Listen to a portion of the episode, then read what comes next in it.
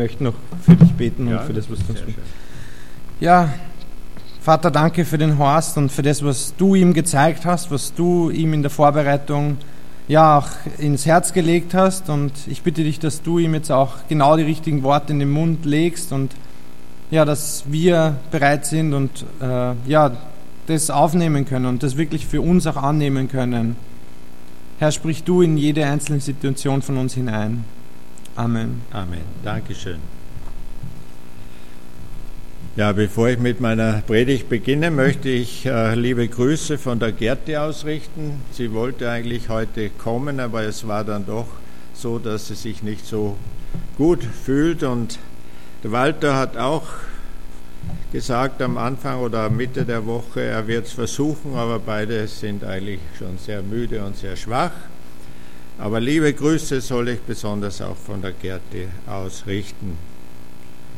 Ja, in diesen Tagen haben ja wieder viele Menschen die Friedhöfe besucht und an ihre Verstorbenen gedacht. Das ist in Österreich so üblich mit aller Heiligen und aller Seelen. In Deutschland ist der Totensonntag, das ist der letzte Sonntag im äh, Kirchenjahr, der letzte Sonntag im Kirchenjahr ist der vor dem ersten Advent, weil im Kirchenjahr beginnt das Jahr mit dem ersten Advent. Und auch dort, Dankeschön, meine Frau wird mich ermahnen, dass ich dann auch wirklich trinke. ja, dort wird auch der Toten gedacht. Da ist eigentlich so üblich, dass in den Kirchen dann verlesen wird, wer in dem vergangenen Jahr verstorben ist und es wird nochmal in besonderer Weise an sie gedacht. Ich kann mir vorstellen, ich war ge gestern oder vorgestern auch am Friedhof beim Grab von der Schwester Ruth und da waren unheimlich viele Leute und viele Autos standen da, kam, man bekam kaum einen Parkplatz und alle hatten Blumen oder irgendein schönes Gesteck dabei, um das an das Grab zu legen. Und ich habe mich auch gefreut, wieder mal beim Grab von der Schwester Ruth zu sein. Und ich habe gedacht, dass viele wahrscheinlich, ohne es zu äußern, denken, was kommt nach dem Tod? Gibt es möglicherweise doch ein Leben nach dem Tod? Und wie sehe dann dieses Leben aus? Ich glaube, dass heute nicht mehr viele Menschen mit dem Glauben an ein Leben nach dem Tod anfangen können das müssen gar keine Atheisten sein und gar nicht die radikalen Skeptiker. Das sind viele durchschnittliche Bürger, die sagen, Tod ist Tod. Tod ist Tod. Und dennoch ist die Wissensbegierde, was nach dem Tode ist, sehr groß. Ab den 1960er Jahren kamen einige Bücher heraus, die beschrieben haben, wie Menschen, die aus dem Koma erwacht sind, so Nahtoderfahrungen hatten. Und das wird dann geschildert, was sie da alles gesehen haben. Was sie, und sie meinen, sie haben wirklich einen Blick in das Jenseits geworfen. Und sie berichten das oft sehr ausführlich.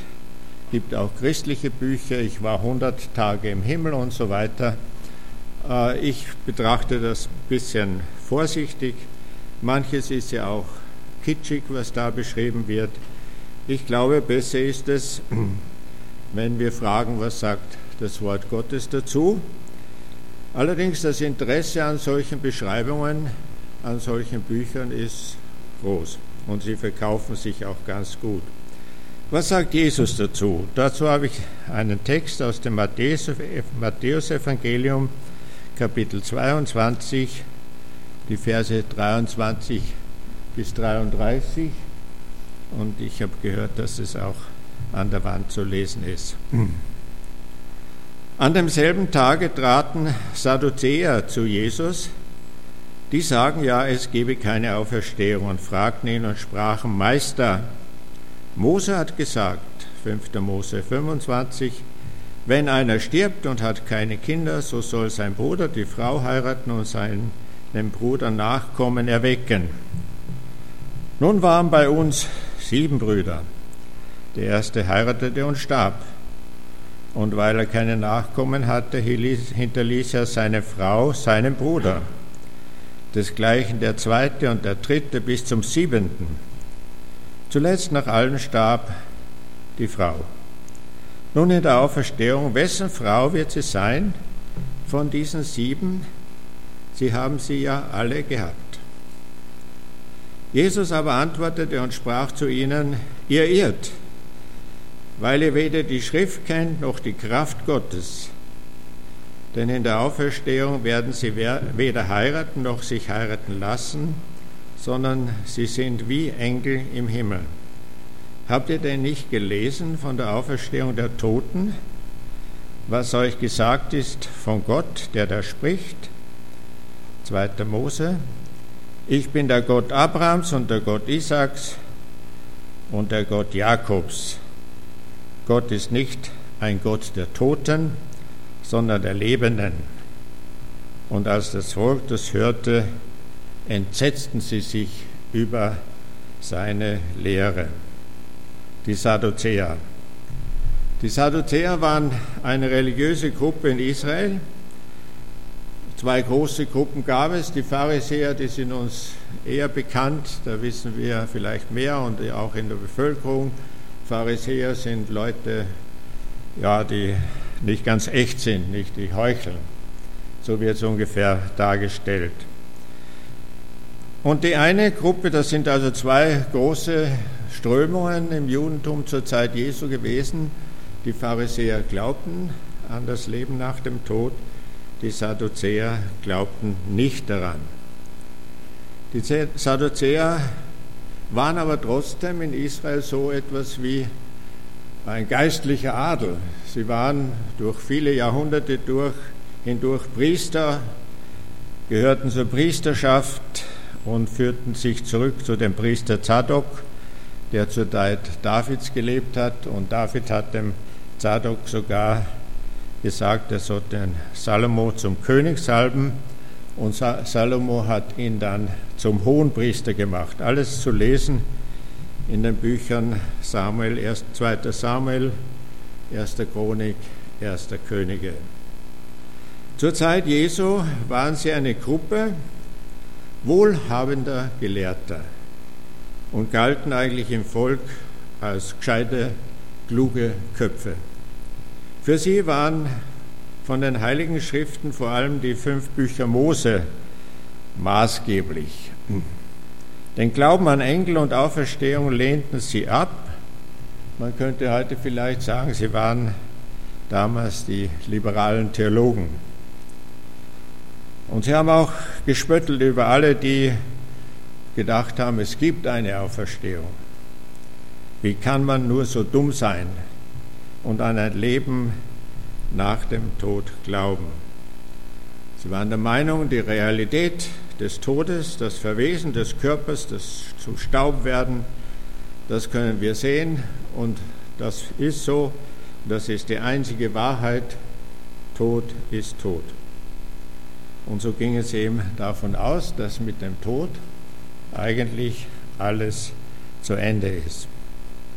Ich glaube, wir begegnen auch heute vielen Menschen, die so denken. Tod ist Tod. Und mit dieser Einstellung und mit dieser Denkweise kamen nun die Sadduzäer zu Jesus. Man hat den Eindruck, sie kamen nicht zu Jesus, um von ihm wirklich eine Antwort zu bekommen. Sie kamen vielmehr, um ihn zu prüfen und herauszufordern.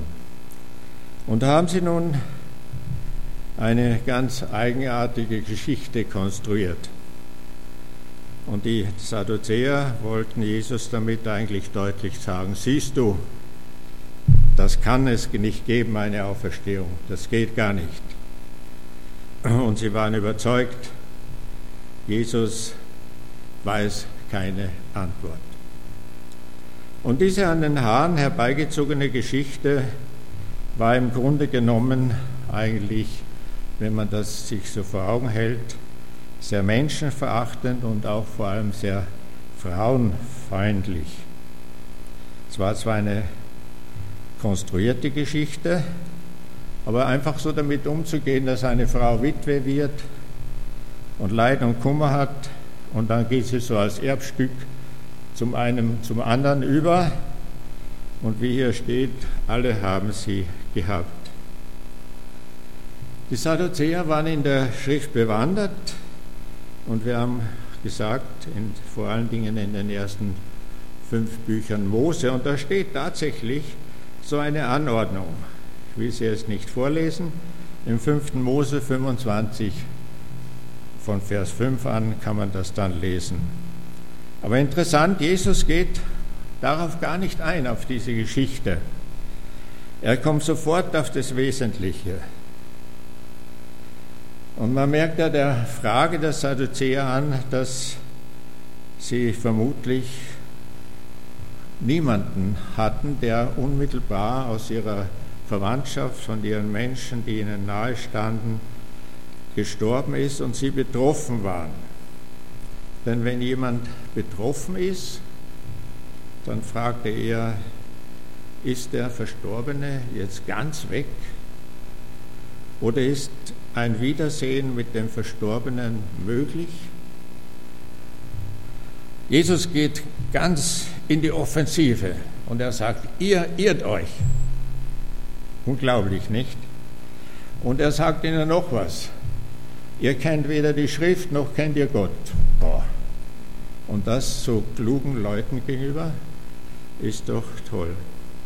Und dann sagt er, habt ihr denn nicht gelesen von der Auferstehung der Toten? Auch in den fünf Büchern Mose, was euch gesagt ist von Gott, der da spricht, ich bin der Gott Abrahams, der Gott Isaaks und der Gott Jakobs und nicht ein Gott der Toten, sondern der Lebenden. Ich kann mir vorstellen, die Leute, es war eine große Volksmenge herum, die haben schon mal gestaunt, was Jesus hier wagt, gegen die hochgelehrten, stolzen Schriftgelehrten so einzutreten. Aber mit diesem Zitat, der tut es ja ganz bewusst, nimmt er eine Stelle, die Sie eigentlich kennen müssten, nicht aus dem fünften Buch Mose. Und er sagt damit, wenn Abraham, Isaac und Jakob wirklich ganz und gar tot wären, dann hätte Gott hier etwas anderes gesagt. Gott hätte dann gesagt, ich war der Gott Abrahams, Isaaks und Jakobs. Aber es steht hier, ich bin der Gott Abrahams, Isaaks und Jakobs. Das bedeutet, ich bin es noch immer. Denn ich lebe und sie leben auch. Ich bin noch immer der Gott Abrahams, Isaaks und Jakobs und der Gott aller, die bei Gott leben. Auferstehung und Ewigkeit, will uns die Bibel sagen, ist keine Form von Zeit. Manche meinen, Ewigkeit, das ist eine Zeit, die nie aufhört, nicht? Ewigkeit, so wie die Bibel es versteht, ist eine Form eines ganz neuen Seins, eines ganz neuen Lebens. Und wenn manchmal behauptet wird, wird, Gott ist alt, Gott ist nicht alt sondern er ist der, der von sich zu Mose sagt, ich bin, der ich bin, und ich werde sein, der ich sein werde. Mose hat ja Gott einmal gefragt, als er den Auftrag bekommen hat, sein Volk aus Ägypten herauszuholen, sagte er zu Gott, sag mal, was, wie soll ich mich eigentlich vorstellen? Wie soll ich sagen? Wer hat mich berufen? Wer gibt mir den Auftrag? Wie ist der Name? Wie ist dein Name? Und Gott sagt, ich werde sein, der ich sein werde. Und du sollst den Israeliten sagen, ich werde sein, der ich sein werde, der hat mich zu euch gesandt. Also Gott kann man gar nicht in einen Namen so richtig fassen. Die Bibel sagt, dass Gott eben anders ist. Und sie sagt uns hier, und wir haben auch in den Liedern gesungen, sehr schöne Lieder. Er war vor allem, ist über allem, ist nach allem, er ist in allem. Und Paulus sagt es, wenn Jesus dem Vater alles untertan gemacht hat, dann wird Gott alles in allem sein.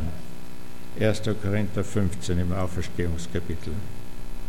Und auch von Jesus wird dasselbe gesagt im Kolosserbrief von Paulus. Er ist vor allem und es besteht alles in ihm und er ist das Haupt des Leibes, nämlich der Gemeinde. Und nun ist etwas Überraschendes. Das trinke ich wirklich.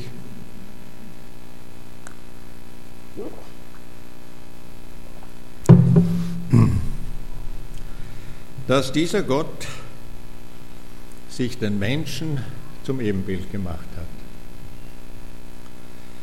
Als einziges unter allen geschaffenen Wesen hat Gott den Menschen zum Ebenbild gemacht. Was haben wir für eine Würde? Eine Gotteswürde, nicht nur eine Menschenwürde. Gott hat uns zum Ebenbild geschaffen, so lesen wir es ja in 1. Mose 1,27. Und Gott schuf den Menschen zu seinem Bilde, zum Bilde Gottes schuf er ihn und schuf sie als Mann und Frau. Unglaublich. Unter Millionen von Lebewesen und Lebensformen ist der Mensch der einzige, den Gott anspricht, mit dem Gott redet,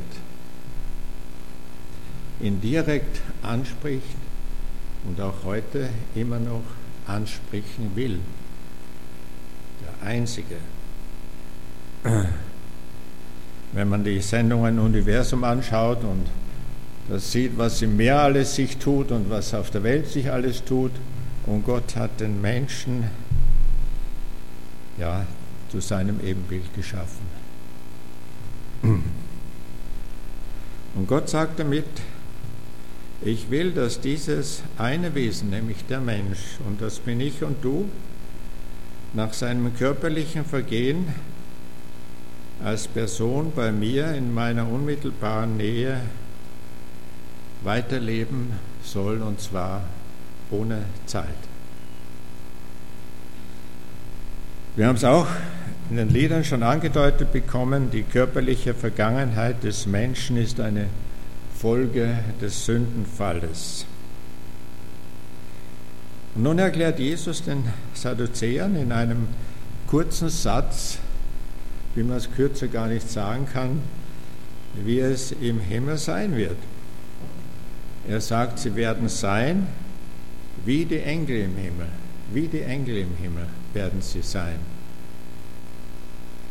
Das heißt, das Leben nach dem Tod ist keine bloße Fortsetzung des irdischen Lebens.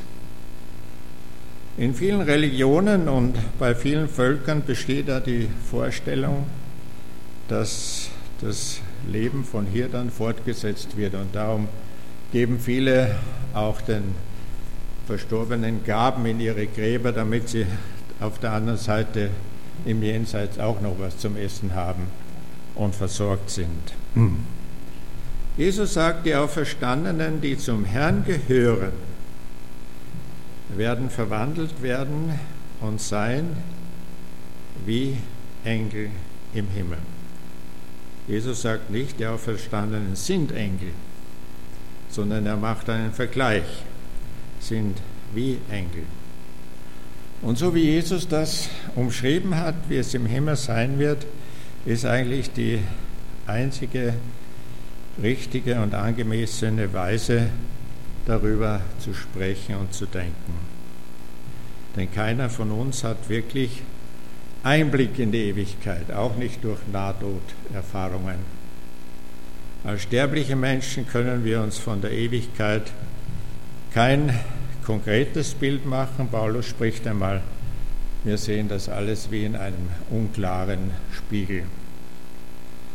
Wie das wirklich konkret vorzustellen ist, wissen wir nicht, aber wir wissen einiges, was die Engel sind. Die Engel sind oft in den Kirchen so kleine bausbackige äh, Kinderchen, die da herumfliegen und an anderen Orten werden sie anders dargestellt. Wenn ich eine Engeldarstellung, die Stellung, die mir gefällt, ist, dann ist es da oben auf bei der Steinhofkirche diese gewaltigen großen Engel. Was sind die, wir können uns also Engel auch nicht so richtig beschreiben, nicht? Das ist schwierig. Aber was sind die eigenen, die entscheidenden Merkmale der Engel, wie die Bibel es uns sagt? Die Bibel sagt uns, die Engel leben in einer besonderen Nähe zu Gott. Die Engel leben vor Gottes Thron und rühmen ihn und preisen ihn. Und angesichts Gottes loben sie ihn mit Gesang, Gesang und Lobpreis. In der Bibel wird uns berichtet, in der Weihnachtsgeschichte im Lukas 2, dass die himmlischen Herrscher auf einmal erschienen sind. Und was haben sie getan? Sie haben Gott gelobt und Gott geehrt. Ehre sei Gott in der Höhe und Friede auf Erden bei den Menschen seines Wohlgefallens. Und die Engel sind auch die, die manchmal spezielle Aufträge von Gott bekommen, besonders zu lesen auch im Matthäusevangelium und Markus-Evangelium, als die Versuchung Jesu dann zu Ende war, kamen Engel und haben ihn gelabt, haben ihm ja, alles gegeben, was er brauchte. Und nun sagt Jesus, in dieses Leben, in der unmittelbaren Gegenwart Gottes, sind die erlösten Menschen, wenn sie im Herrn gestorben sind, dort sind sie aufgenommen.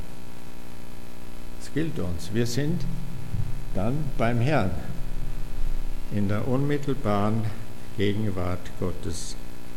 In der Offenbarung lesen wir, da vernahm ich eine Stimme aus dem Himmel, heißt es hier, die zu mir rief, schreibe, selig sind die Toten, die im Herrn sterben, von jetzt an. Ja, so spricht der Geist, sie sollen ausruhen von ihren Mühsalen, denn ihre Werke folgen ihnen nach. Und Paulus sagt, nichts kann uns trennen von der Liebe Gottes. Und wiederum in der Offenbarung wird uns beschrieben, wie das dann sein wird. Gott wird wohnen bei den Menschen und Gott wird abwischen alle Tränen, die sie geweint haben. Denn das Erste ist vergangen, es ist alles neu geworden. Und es wird dort so sein, dass keine Regel des irdischen und vergänglichen Lebens dort mehr gelten wird, vor allen Dingen auch nicht Kummer, Sorge, Tod, Leid. Alles, was durch unsere Körperlichkeit bedingt wird, wird es nicht mehr geben, sagt die große Stimme in der Offenbarung.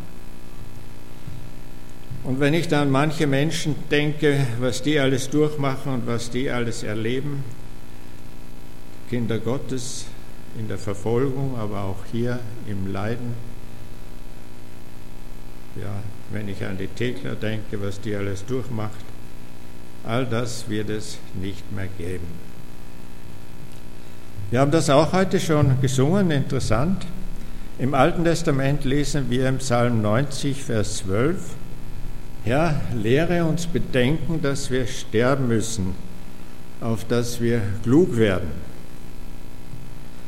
Ich dachte, vielleicht müssen wir als Menschen in der Zeit des Neuen Testamentes noch einen Satz dazufügen, der ist zwar kein biblischer, aber zu bedenken, lehre uns bedenken, dass wir auferstehen werden, auf dass wir klug werden. Bedenken wir, dass mit dem Tod für niemanden alles aus ist, für niemanden. Jeder, der menschliches Antlitz trägt, ein Mensch ist, für den ist es nicht aus. Auch wenn er meint, das zu wissen und feststellen zu müssen und zu behaupten. Denn die Auferstehung gibt es nicht nur für Gläubige, sondern die Auferstehung ist für jeden da, weil der Mensch und weil Gott das von Menschengeschlecht her so bestimmt hat. Alle Menschen werden auferstehen. Aber die Auferstehung wird unterschiedliche Folgen haben. Für die einen ist es die Auferstehung zum Leben, für die anderen die Auferstehung zum Gericht. Im Hebräerbrief heißt es, der Menschen ist gesetzt zu sterben und danach das Gericht. Wir, die wir an Jesus glauben, wissen aber von Jesus selber, dass er das Gerichtsurteil für uns schon getragen hat. Er hat das Gerichtsurteil für uns schon getragen. In Johannes 5 lesen wir die Worte Jesu dazu. Ich versichere euch, wer auf mein Wort hört und dem glaubt, der mich gesandt hat, der hat das ewige Leben. Auf ihn kommt keine Verurteilung mehr zu. Er hat den Schritt vom Tod ins Leben getan. Eine tolle Botschaft. Wunderbar. Den Schritt vom Tod ins Leben getan. Jesus möchte uns allen zurufen, irr dich nicht, wenn du glaubst, Tod ist tot. Du weißt nichts von Gott, wenn du sowas sagst. Oder wie Paulus es sagt, weil auch in Korinth Menschen waren, die die Auferstehung bezweifelt haben, sagt er, lasst euch nicht verführen. Schlechter Umgang verdirbt gute Sitten. Wir stehen in der Auferstehung. Und der letzte Satz dieses Textes, der hat mich auch sehr berührt. Als die Sadduzäer nun das alles gehört haben, haben, hat das Volk das auch gehört, was Jesus sagte. Und dann heißt es in Vers 33, und als das Volk das hörte, entsetzten sie sich über seine Lehre. Im Griechischen kann man es noch ein bisschen anders lesen. Ex eplosonto, gerieten sie außer sich. Wann sind wir bei einer Predigt mal außer uns geraten? Das heißt, die Leute sind außer sich geraten, weil endlich von Jesus klargestellt wurde, es gibt Auferstehung zum ewigen Leben. Es gibt Hoffnung. Die Pharisäer und die Schriftgelehrten haben ihnen diese Hoffnung nicht, Hoffnung nicht gegeben, sondern eher genommen, die Sadduzäer vor allem. Und nun sagt Jesus, es gibt Hoffnung. Als das Volk das hörte, gerieten sie außer sich. Wann waren wir einmal entsetzt über das Wort Gottes, das uns getroffen hat?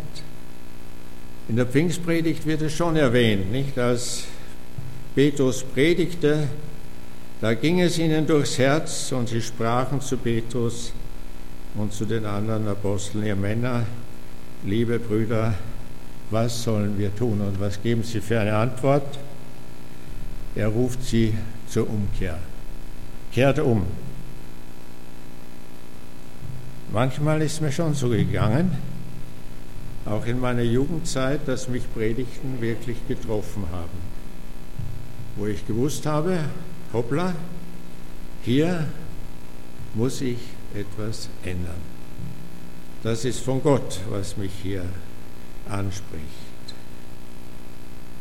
Rufe zur Umkehr gibt es heutzutage viele. Rufe zur Trendwende gibt es heute im Blick auf den Klimawandel sehr viele, auch lautstarke. Und sie werden auch nicht gerade von allen gehört. Und außerdem kann diese Trendwende die Menschheit letztlich nicht retten nur die Buße, die Umkehr zu Jesus. Wie ist unsere Reaktion auf das Wort Jesu? Für uns bleibt die dringende Frage, was willen, wollen wir tun? Wie wollen wir leben? Wie wollen wir, nachdem wir wissen, dass wir auferstehen werden, unser Leben gestalten? Lassen wir uns vom Wort Gottes fragen Willst du die Auferstehung zum Leben oder Auferstehung zum Gericht? Lassen wir uns, die wir Jesus im Glauben angenommen haben, fragen, was Gott in dieser Zeit, die er uns noch geschenkt hat, in der wir leben, von uns will. Was Gott von uns will. Ich weiß nicht, wie lange Gott mir noch Leben schenkt, manchen von euch wahrscheinlich länger als mir, aber ich muss mich fragen, was will Gott von mir? Wofür will ich die letzten Jahre meines Lebens leben? Wofür? Wofür will ich die geschenkte Zeit einsetzen?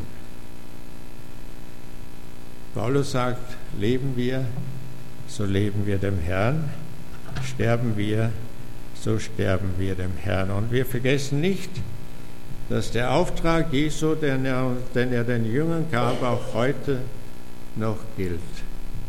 Geht hin in alle Welt und lehret die Völker das Evangelium. Dieser Auftrag ist nicht ad acta gelegt, auch für uns als Gemeinde nicht. Er gilt nach wie vor, so lange, bis er kommt, weil Jesus lebt. Und ich möchte schließen mit dieser Aussage, die der Bruder Johannes und die Schwester Ruth immer sagten. Jesus lebt und Jesus ist Sieger. Ja. Amen. Danke.